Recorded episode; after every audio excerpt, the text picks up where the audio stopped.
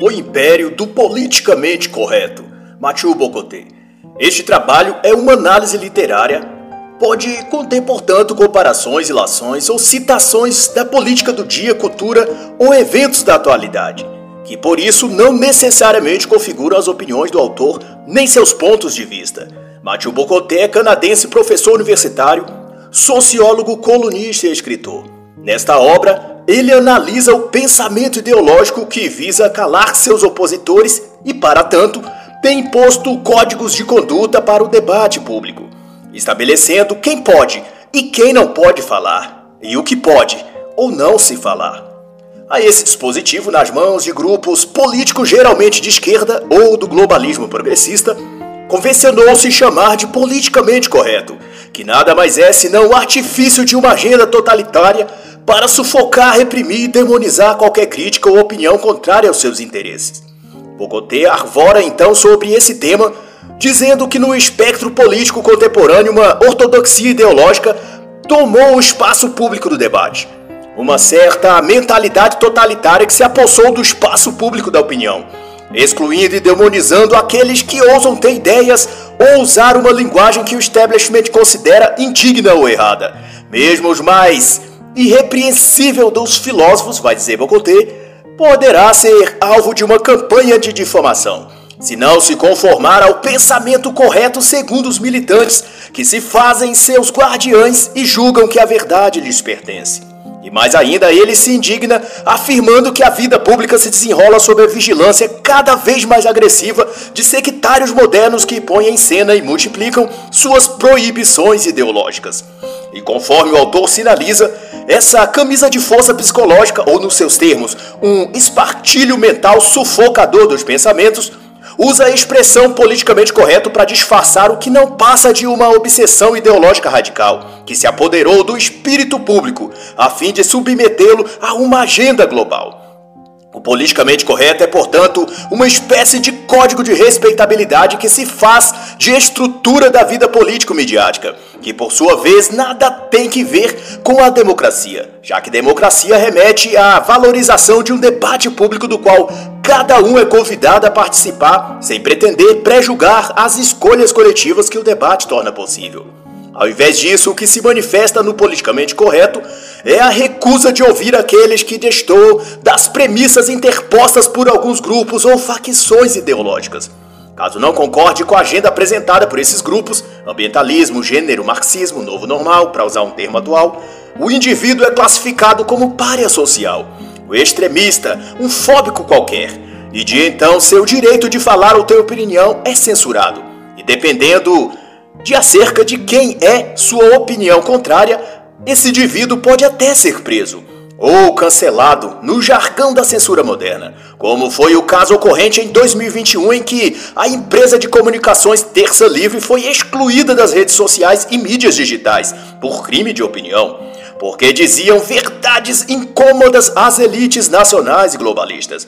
E tal diabólica é essa rede, politicamente correta, de Censura que até mesmo as operadoras de cartão de crédito e plataformas de pagamento e apoio financeiro também bloquearam as contas da respectiva empresa. A exemplo da censura imposta também a Donald Trump enquanto presidente dos Estados Unidos, que na ocasião foi banido das redes sociais e até o banco no qual Trump tinha suas contas particulares foi também comunicado ao então presidente americano que sua conta desse banco seria extinta. Semelhantemente, as ações em nome do politicamente correto também resultaram na prisão do jornalista Oswaldo Eustáquio, no inquérito das fake news, e em fevereiro de 2021 na também prisão do então deputado Daniel Silveira, ainda que este tenha imunidade parlamentar quanto a ideias e opiniões. Mas não importa. Para a cúpula iluminada, porta-voz do politicamente correto, neste caso o senhor ministro Alexandre de Moraes, para este, falar o que o excelentíssimo juiz não gosta de ouvir é crime. E no primeiro momento, Bocotê aponta o sistema político como um dos principais eixos por onde as forças de controle e censura mapeiam seus esquemas e divisas. É por meio da política que os atores políticos e sociais se posicionam. E é nesse espaço chamado de debate público que o jogo dos rótulos, para usar um termo do autor, se desdobra. Esquerda, direita, extrema esquerda, extrema direita, defensores da identidade ou da diversidade, vai então afirmar o autor, são apenas nomenclaturas para descrever as posições políticas, mas também para situar os partidos no quadro ideológico que a mídia utiliza para classificar aqueles que serão ou não respeitados. E é de acordo com essa escala ou padrão midiático que um partido político, ou no aspecto mais amplo, todo outro cidadão ou grupo, será admitido na conversa pública, conforme o grau que ele esteja nesse prontuário politicamente correto, que no caso a mídia vai estabelecendo. Ele pode ser aceito com boas-vindas, apenas tolerado ou prontamente rejeitado. E nesse último caso, ele não apenas será recusado na conversa pública, como também será perseguido e impedido de falar e de se manifestar. Como ocorrido a Sarah Witter no caso extremo de autoritarismo do STF brasileiro, ou de modo menos trágico, mas também sob a chibata do politicamente correto, que os donos do mundo, os iluminados, usam para punir quem lhes contraria, a atriz americana e contratada da Disney, Gina Carano, foi excluída da rede social e demitida pela Disney após publicar opiniões fora da cartilha globalista. E tanto mais Mathieu Bocoté esclarece dizendo que a mídia é quem distribui os papéis de heróis e vilões, é quem escolhe seus campeões, designa os que deverão sofrer de má reputação, distingue os políticos socialmente aceitáveis dos que não são, quem é respeitável e quem não é. E é devido a essa apropriação das questões políticas pela mídia que se tem em curso uma mutação civilizacional, como o autor chama esse processo, que consiste ou resulta num certo estágio em uma fragmentação total e ampla da sociedade de todas as suas bases e pilares fundacionais. E até a página 40, então, Bocoté busca refletir sobre o papel da democracia, o que ela é ou o que foi feita dela e como ela está colocada ante o xadrez global, em cujo politicamente correto é o tabuleiro sobre o qual as peças são movidas. E ele destrincha o tema dizendo que, oficialmente, o pluralismo político e intelectual é incentivado e dito até respeitado. No entanto, vai continuar ele a dizer, esse pluralismo todo é uma fachada que mascara uma homogeneidade ideológica de fundo, encobrindo-se de pequenas ou circunstanciais discordâncias entre os partidos, mas sem discutir sobre pontos realmente sérios. Para o autor, o sistema político midiático tomou o espaço público da conversa e transformou toda oportunidade de debate em um monólogo progressista. Instaurou, portanto, um modelo de democracia seletiva onde as opções posições ou opiniões permitidas são escolhidas com antecedência. De certo que é proibido externar certos assuntos e opiniões fora dessa pauta previamente estabelecida. Quem assim o fizer terá seu certificado de respeitabilidade pública negado. E daí só lhe restará os xingamentos e escárnio da mídia e seus rótulos esvaziados de sentido, mas que funcionam como bombas de efeito moral, artefatos ideológicos explosivos para lancinar a reputação e honra alheia. Fascista, extremista, racista, bolsonarista, olavista e toda uma série de caguetes verbais cuja função, além de denegrir e difamar, é prender a pessoa numa bolha de permissas linguísticas e pré-estabelecidas que faz com que ninguém a queira ou deseje ouvi-la, por estar ela reputada com estes termos.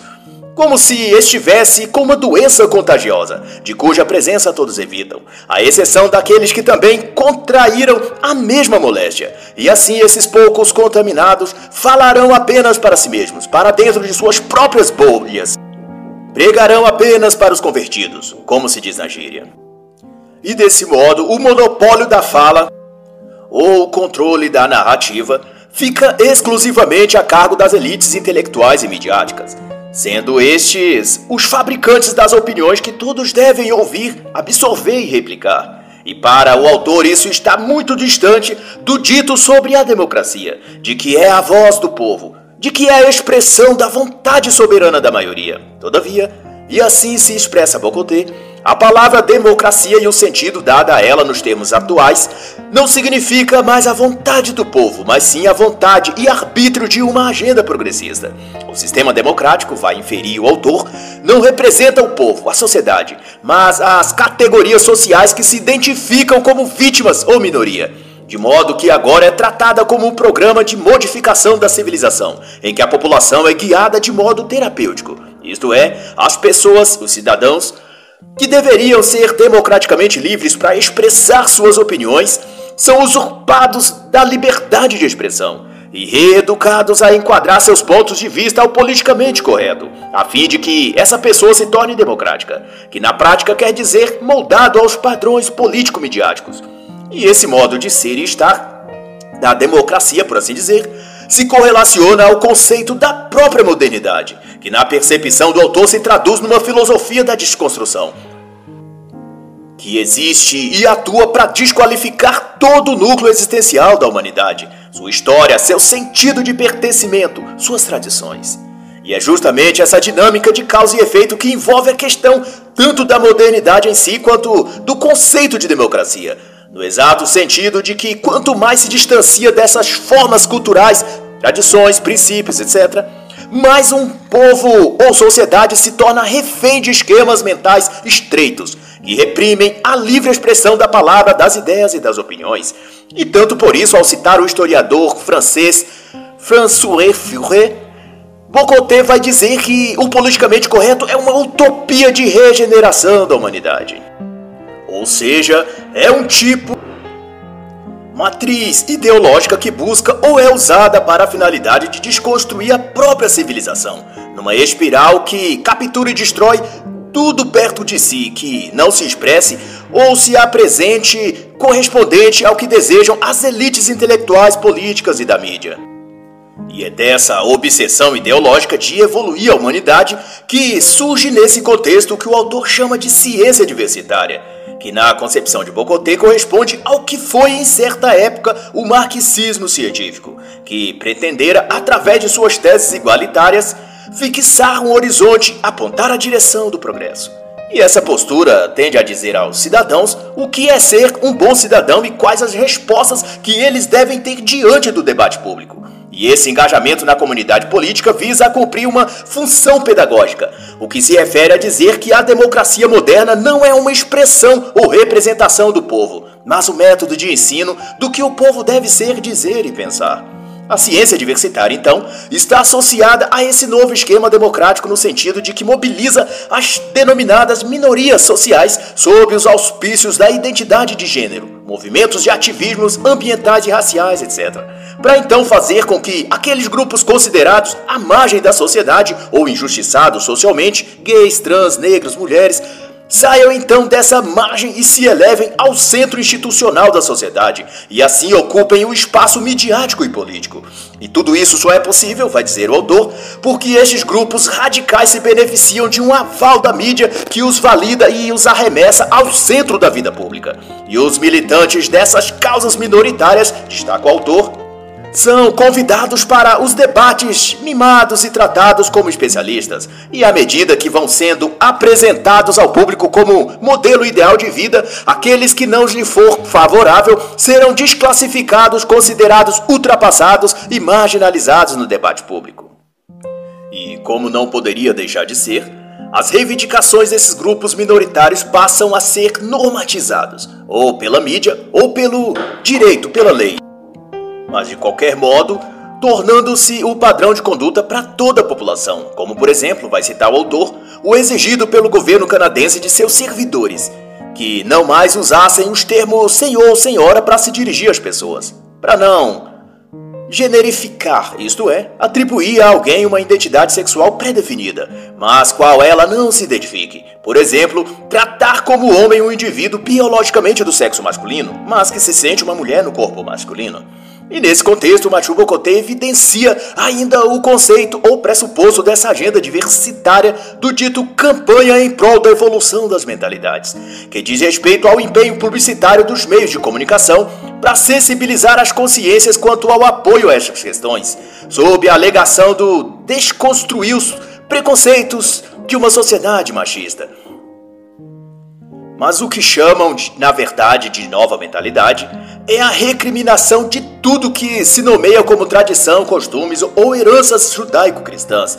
É argumentado em favor dessas mudanças de crença, hábitos e até da linguagem que os chamados valores tradicionais são antigos e arcaicos demais, como se o simples passar do tempo justificasse a remoção destes valores, sem se atentar que tais preceitos são mantidos há tanto tempo porque justamente são úteis e benéficos à sociedade no seu todo. Mas a lógica da modernidade é esta: de fazer desaparecer tudo o que é antigo e ao retratar esse tipo de pensamento imposto pelo politicamente correto da modernidade, Bocoté vai dizer que no que depender da modernidade, um dia os restos espaços do mundo antigo só terão lugar no interior de um museu. E então o autor define na página 30 que o politicamente correto é um depósito inibidor cuja vocação é sufocar, reprimir ou demonizar os que criticam suas práticas, preceitos ou métodos e excluí-los então do espaço público. E Bocoté menciona ainda o politicamente correto age protegido por uma narrativa midiática que trabalha em função de ocultar a realidade e desqualificar os que se manifestam em desacordo com essa agenda. Agenda essa, como diz o autor, que tanto reivindica o monopólio do bem como vai ainda mais longe e reivindica também o monopólio da saúde mental, reputando todos os que não concordam com ela de um transtorno de fobia, homofobia, transfobia, xenofobia e assim por diante. E a princípio esses pleitos são dispostos no âmbito da narrativa mais de um tempo e isso pode avançar para demandas jurídicas, em que se vá proibir judicialmente certos indivíduos de opinar no âmbito público, por alegar-se que não estão em posse de suas capacidades psíquicas e que precisam ser encaminhadas a um tratamento ou centro de reeducação. E daí se justifica conduções coercitivas para tratamento compulsório, remoção para campos de concentração, submissão forçada a vacinas ou intervenções medicamentosas, tudo sob o álibi de que se está cuidando de um indivíduo doente. Mathieu Bocoté chama de psiquiatrização da dissidência, fenômeno previsto em que aqueles que não colaborarem com o politicamente correto poderão ser inclusos na categoria de distúrbios psicológicos, tomados por uma neurose ou algo assim, e então removido do espaço público das ideias como redes sociais ou algo do gênero. E para além disso, considerados perigosos para a democracia e confinados então em algum centro de reabilitação. A exemplo do que já ocorre na China, que aqueles que discordam do governo simplesmente desaparecem ou são encaminhados para instituições governamentais para suposta intervenção terapêutica, para restabelecimento da sua saúde mental. Nas palavras do autor, a psiquiatrização da dissidência é um método de gestão do desacordo político nas democracias modernas, onde o sujeito é expulso da sociedade e obrigado a ter sua mentalidade saneada, purificada, curada das fobias atribuídas a ele. E na orquestra do progresso diversitário, para usar um termo do autor, aqueles que não se alinham ao tom da melodia dramática do politicamente correto entenda-se cristãos, homens héteros e conservadores, são diagnosticados como inimigos da democracia e denunciados como antidemocráticos. E não por menos o jargão mais repetido desde a eleição no Brasil de Jair Bolsonaro é ações antidemocráticas, discurso antidemocrático, atos antidemocráticos, etc. Sem especificar-se em que certas palavras ou atitudes ferem os princípios da democracia. E mais grave ainda, não se explica qual tipo criminal que judicial realmente tipifica como delito criminoso dizer que não gosta, que pensa diferente ou que não concorda com algum outro sujeito, mesmo que seja esse sujeito um ministro da Suprema Corte, um militante de esquerda ou um iluminado do jornalismo.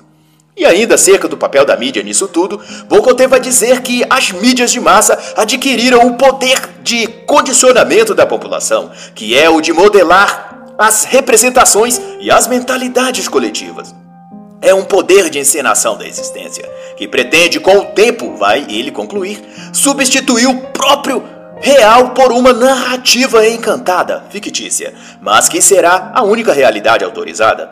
E por fim, o autor remete à cena de Winston Smith, no clássico de Orwell, 1984, em que Winston é coagido moral e mentalmente a ter de aderir às mentiras da visão de mundo ideológica que o grande irmão lhe obrigava a incorporar.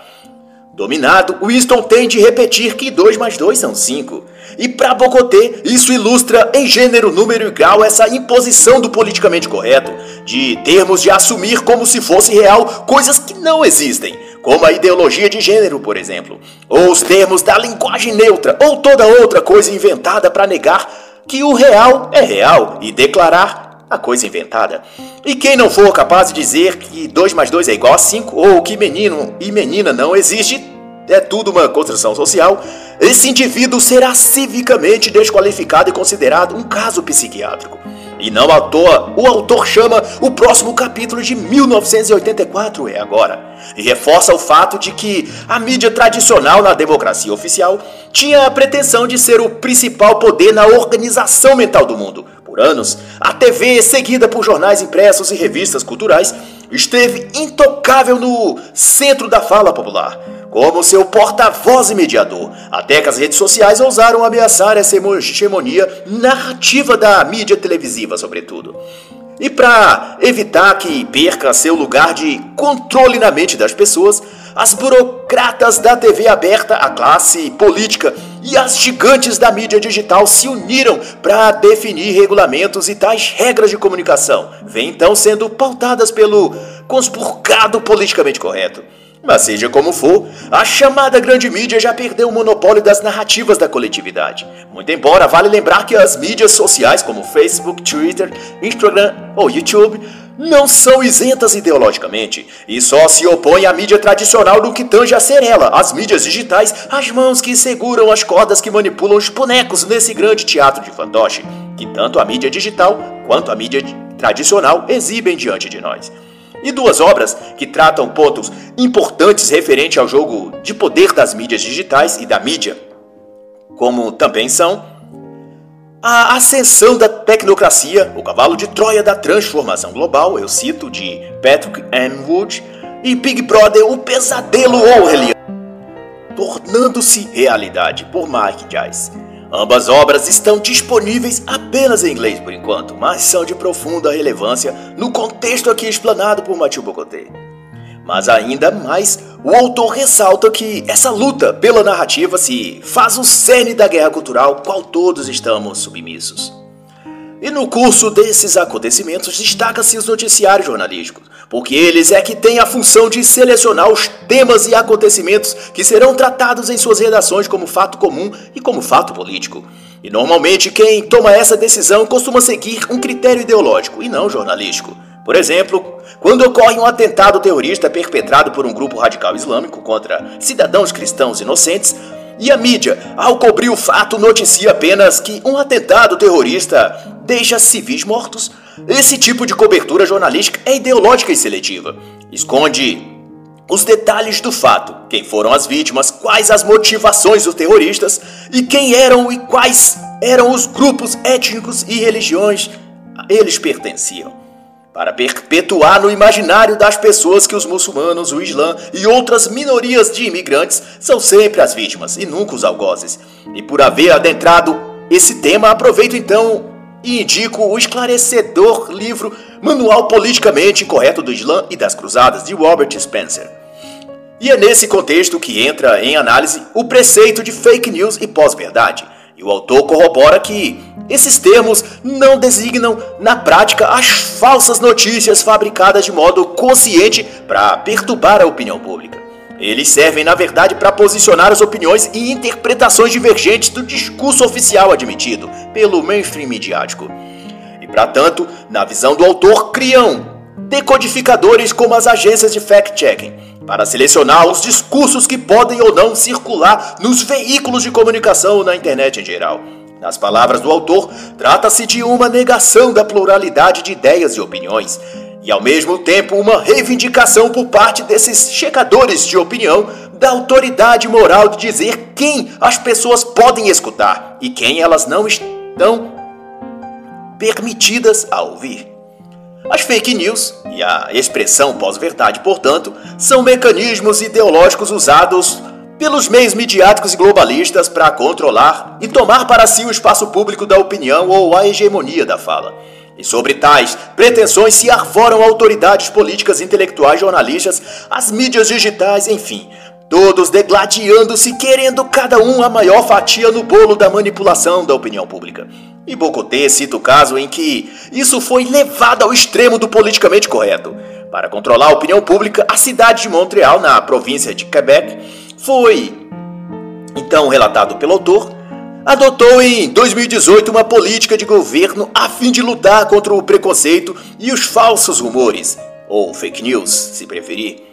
O objetivo inicial era evitar que se difundisse notícias ou informações discriminatórias relacionadas à imigração e aos imigrantes. Criou-se então uma agência para fiscalizar o que se publicava na internet. E ao mesmo tempo contratou-se agentes de campo que se infiltrariam no meio das pessoas em lugares públicos e no comércio para vigiar o que as pessoas diziam a respeito dos imigrantes. Eram os agentes anti-rumores, ou também chamados líderes de opinião. E uma vez infiltrados entre as pessoas comuns, tinham a missão tanto de denunciar indivíduos politicamente incorretos, como também corrigir as opiniões dessas pessoas, mostrando a elas o jeito certo de pensar. À época, estudava-se expandir esses líderes de opinião, transformando jornalistas, empresários e funcionários públicos em agentes anti-rumores, ou anti-fake news, se quiser usar um termo mais popular. Para o autor, isso é o mesmo que se criar na vida real o que George Orwell criou na ficção, o Ministério da Verdade, em sua obra 1984. E para sustentar esse argumento, Mathieu Bocoté remete outra vez ao caso de Quebec, em 2018, em que a mídia, endossando o trabalho dos agentes anti-rumores, propalava em seus noticiários que imigração ilegal não existe. Portanto, seria uma fake news dizer o contrário. E quem assim o fizesse estaria exposto à punição devida. O que existe, dizia então jornais e comentaristas políticos, é migrantes irregulares, que justamente reivindicavam a condição de refugiados. Isto é, a mídia estava estabelecendo a verdade e qualquer opinião ou palavra distoante desta seria crime, um crime de opinião. E então concluirá Bocoté, refletindo que a opinião pública, conforme se vê, tem sido instrumentalizada ideologicamente. E esse processo de reeducação do que as pessoas podem ou não falar é um dispositivo que se faz anexado à democracia moderna. E não por menos, os atores políticos, governos, deputados, ministros, representantes da Câmara, etc., são os que mais avidamente apoiam esses intentos. No capítulo 3, o autor chama a matutar sobre aquilo que a esquerda chama de direita. E vai então ponderar acerca dos códigos e procedimentos que estigmatizam os chamados esquerda e direita no âmbito da política. Para a esquerda, eles são o império do bem, ao passo que para a direita, a esquerda é a parte maldita da humanidade. Mas para ser justo na conversa democrática, durante muito tempo não se aceitou que houvesse um lado de direita de fato. O que havia era uma esquerda e um centro-esquerda. Qualquer que tentasse se posicionar à direita no espectro político era logo apelidado de extrema-direita, numa estratégia política para excluir o pensamento verdadeiramente divergente do diálogo público. E desse modo, a divisão esquerda-direita de fato nunca existiu, ou ao menos considerando o período da República Moderna na maioria dos países. E tal que quando nos meios públicos se fala em direita ou que tal pessoa é de direita, há de se refletir de qual direita a pessoa se refere. Pois desde há muito o paradigma político vem sendo dividido entre duas esquerdas, é, de maneira que um direitista e um esquerdista trata-se na verdade de dois esquerdistas divididos entre algum grau de radicalidade e métodos entre eles. Nessa escala, porquanto a alternativa entre direita e esquerda não é o centro, mas uma medida pouco ou muito extremista, mas porém sem sair do molde marxista ou da moldura esquerdista que circunda as ações, pensamentos e ideias de ambos os lados. Prova disso é que quando se coloca sobre a mesa as questões mais sérias para o país, por exemplo, questões sociais, culturais, econômicas, ambos os lados, a extrema esquerda e a centro-esquerda, que estrategicamente chamam de direita para que dominem todo o espaço do debate político, mas que, se verificarmos a partir de suas pautas aquilo que defendem, seus acordos e contra quem eles lutam, se verá que são todos jogadores do mesmo time, o time dos lobos. Bocoté chama ainda a atenção para o fato de que, ao seu ver, sequer pode dizer em dois lados da mesma moeda política, pois se por um lado a esquerda de fato existe e possui uma designação sobre a realidade e uma identidade definida, quanto ao que quer e o que pretende, por outro lado a direita é apenas um rótulo. É a esquerda, e só ela quem pauta no cenário político as ideias que serão discutidas, publicadas nos meios de comunicação e exibidas para o público, tanto político quanto civil. É a reflexão do autor. E nesse sentido, o autor menciona ainda que Enquanto a esquerda tem sua posição fixa, a parte que se chama direita apenas está na direita sem de fato ser de direita. Suas convicções, cosmovisão, realmente não são opostas à esquerda. Os partidos, os personagens políticos posicionados à direita estão nesse lado da mesma forma que um autor, que um ator, aliás, está para um filme. Isto é, ele executa o papel que lhe foi designado naquela produção em específico, mas num outro momento, outro filme outro contrato, o papel que ele interpretará será outro, conforme o script. E para exemplificar tomo a liberdade de relembrar como funciona na prática a atuação dos atores políticos quanto a representar um papel. Digo na ocasião do período eleitoral em outubro de 2018, em que foi então eleito para presidente Jair Bolsonaro. O fato que aqui remeto é de que na esteira e sombra de Jair Bolsonaro foram eleitos diversos outros deputados, senadores e governadores, que, como bons atores, fingiram pensar e ter os mesmos valores e visão de mundo que o então candidato à frente nas pesquisas. Alguns, mais habituados à arte do fingimento, como João Dória, vestiu a camisa do Brasil escrito Bolsodória, subiu em palanque abraçado a Jair Bolsonaro e enturmou-se com seus apoiadores, simulando como o mais talentoso dos atores ou o mais imoral dos seres humanos, fica a seu critério decidir, que era um verdadeiro homem conservador, um defensor da direita, um legítimo anti-esquerdista. Mas bastou obter a vitória, rasgou o script, jogou fora a máscara e mostrou que era apenas um artista, um comediante. Apto, portanto, a desempenhar o papel de palhaço, que é o que melhor lhe cabe. E o autor dirá então que a direita costuma ser direita a contragosto. Assume mais ou menos um rótulo concebido como categoria que serve de contraste a qual alguém é relegado independente de sua real reivindicação. E então concluirá que a direita ideal seria uma esquerda desbotada, sem intensidade e sem ímpeto, mas jamais uma direita real, de valores e princípios sólidos Tal que o sonho de um político de direita é ser o direitista preferido dos esquerdistas.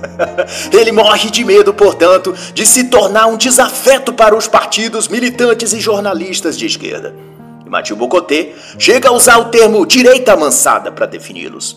E nessa ânsia de impor o politicamente correto sobre a população, retomando o tema central do livro, Bocotê enseja que a luta contra as discriminações, em especial aquelas relativas à raça, negros, latinos, asiáticos, tem por finalidade também moldar o pensamento social público pela vontade imposta de grupos políticos.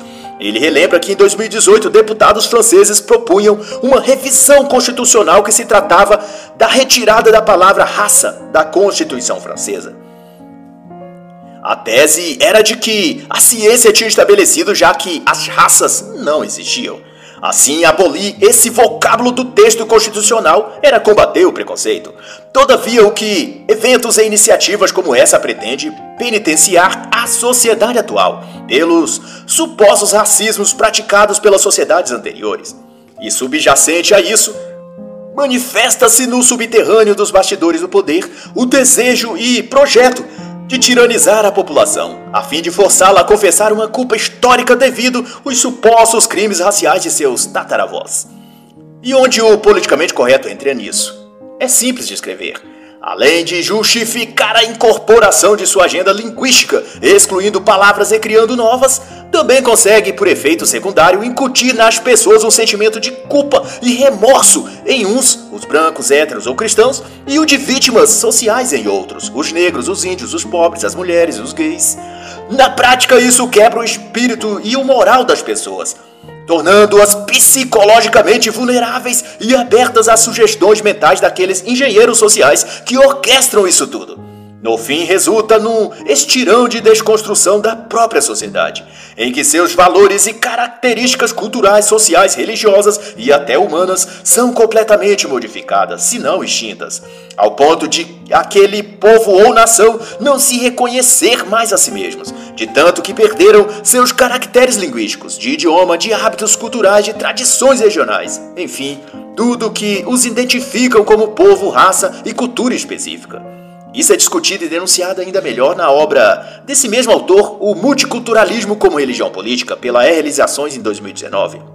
Mas eu também vou citar e indicar a brilhante obra da comentarista política e apresentadora conservadora Candace Owens, Blackout, lançada em 2020, e apenas em inglês no ano de 2020 como referência, mas uma excelente e recomendada obra. De todo modo, isso tem impelido as novas gerações a uma postura e mentalidade de crítica radical à civilização ocidental, que tem adotado a culpa de haver construído sua própria existência e prosperidade à custa da escravidão e exploração das minorias raciais e étnicas. E essa lógica, inegavelmente ideológica e historicamente equivocada, opera na sociedade um refazimento de suas bases identitárias, que no decurso dos fatos vai sendo usado para o projeto de construção de uma nova sociedade, de um novo projeto humanitário, de uma nova civilização, que adivinhe, combina certinho com aquilo que J.H. Wells chamou de nova ordem mundial. E mais adiante, entre as páginas 179 e 198, Bocoté faz uma elucubração fabulosa acerca do que se pode dizer a privatização do bem e a instrumentalização total da política. Isso diz respeito ao processo premeditado do globalismo de provocar uma racionalização tal sobre a vida do sujeito que até mesmo aspectos como vida afetiva, espiritualidade e a noção de bem e mal, certo e errado, seja administrada pela esfera política no sentido de que as pessoas sejam esvaziadas da fé, da esperança e de seus sentimentos humanos, que passa a haver na política ou nos seus agentes e representantes, governos, partidos, líderes no Congresso, Parlamento ou entidade política qualquer, a representação simbólica de seus salvadores, ou em última instância, um substituto religioso, alguém para quem elas podem exercer fé.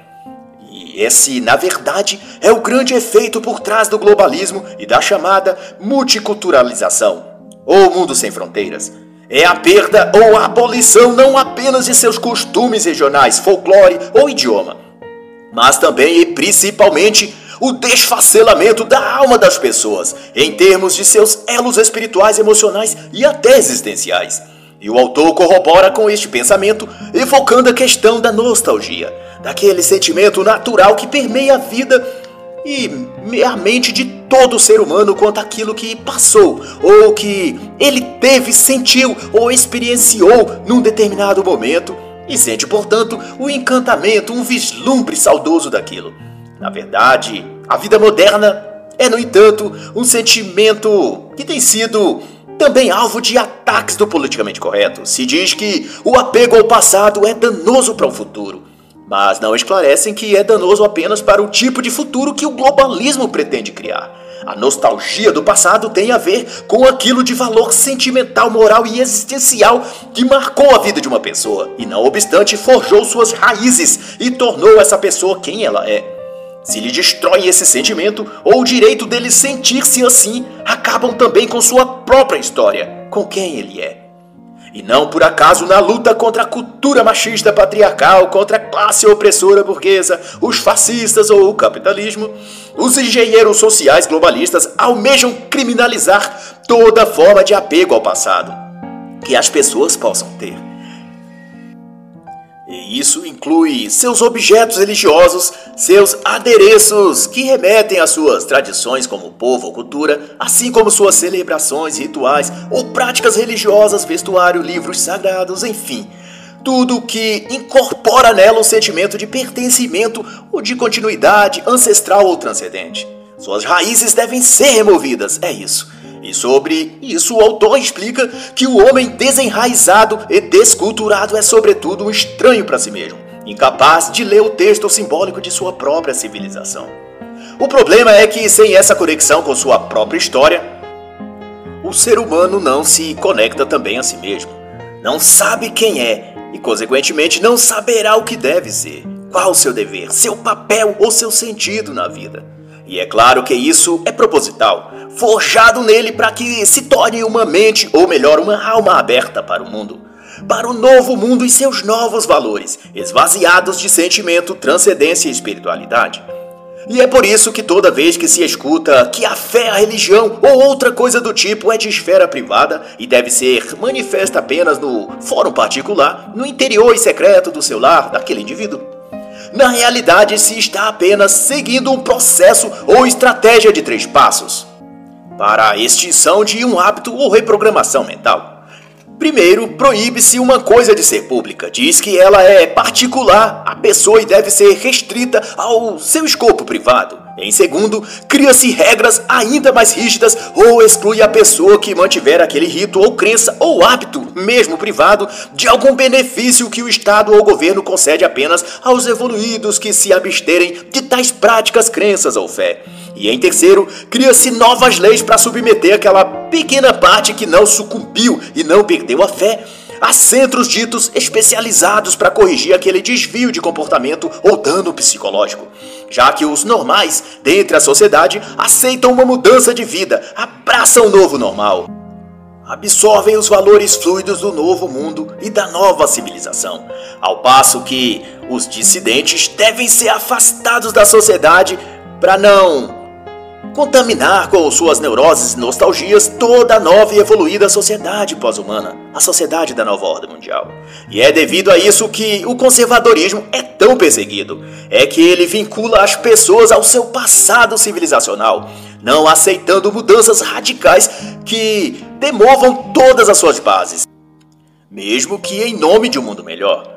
O conservadorismo é o processo dinâmico pelo qual o homem caminha para o futuro, mas levando no bolso o retrato do seu passado, conferindo sempre se o que virá é melhor ou pior do que o que passou. E no caso, se necessário, reajustar a rota, corrigir os excessos, reduzir os danos. Essa postura política e social, portanto, de reduzir tudo a processos impessoais como se a vida fosse em todas as suas expressões e manifestações.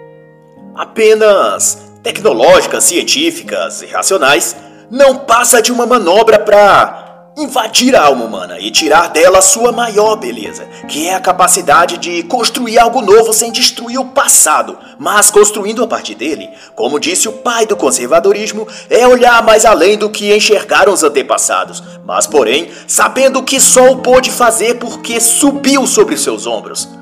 E dado isso, o autor então se dispõe a falar no último capítulo como é possível ser conservador.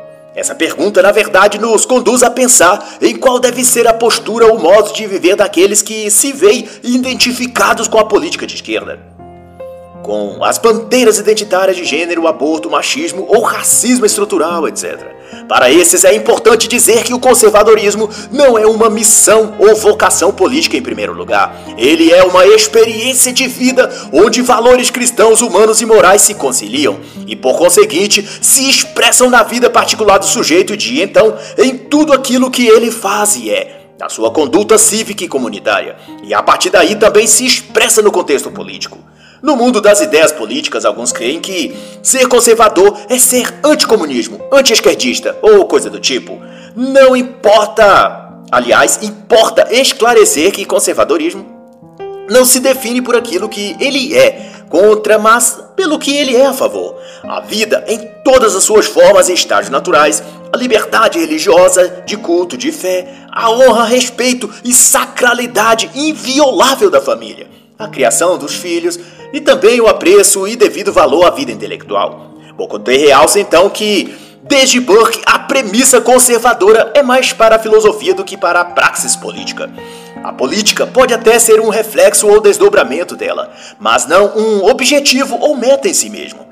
A aspiração do conservador, vai então dizer o autor, não é mudar o mundo politicamente, mas civilizar a modernidade, contê-la de seus excessos, relembrá-la quanto aos valores que ajudaram os antepassados no desenvolvimento civilizacional. E nesse contexto acrescenta-se que ser politicamente de direita não significa ser conservador necessariamente, porquanto o conservadorismo suplanta a política e se estende para além de condutas e regimes partidários.